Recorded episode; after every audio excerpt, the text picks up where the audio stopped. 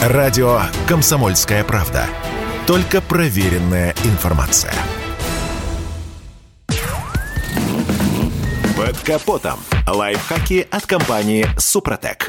С вами Кирилл Манжула. Здравия желаю. Продажа автомобиля – такое же искусство, как и покупка. Но некоторые автомобилисты, похоже, не догадываются об этом и в результате выручают за свою машину куда меньше, чем получил бы любой перекуп. Прежде всего, не нужно жадничать в надежде на то, что и так заберут. Да, безусловно, заберут, но придется солидно подвинуться в цене.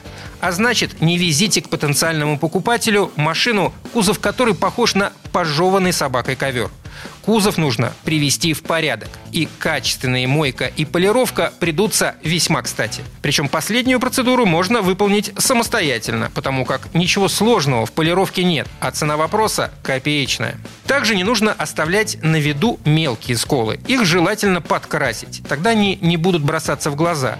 И даже если потенциальный покупатель заметит этот мелкий скол, то это лишь плюс в вашу копилку, как рачительного хозяина.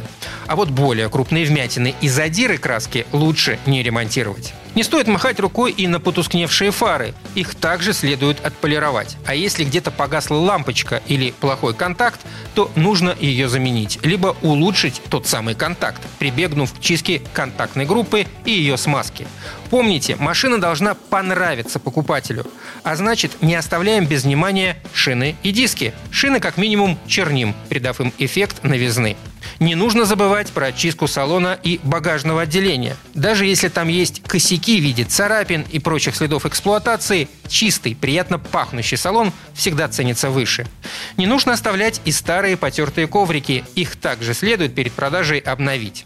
Не стоит забывать и о подкапотном пространстве. Здесь перед продажей нужно долить все технические жидкости, чтобы на момент сделки случайно не обнаружилось, что машина, например, греется. Обязательно нужно проконтролировать, не уходят ли жидкости, осмотрев все подводящие патрубки и асфальт под днищем автомобиля. А вот полноценное ТО перед продажей можно не делать. Как правило, эту процедуру делают новоиспеченные владельцы. И да, не стоит мыть подкапотное пространство. Часто таким образом скрывают следы протечек, и это может стать поводом для подозрений.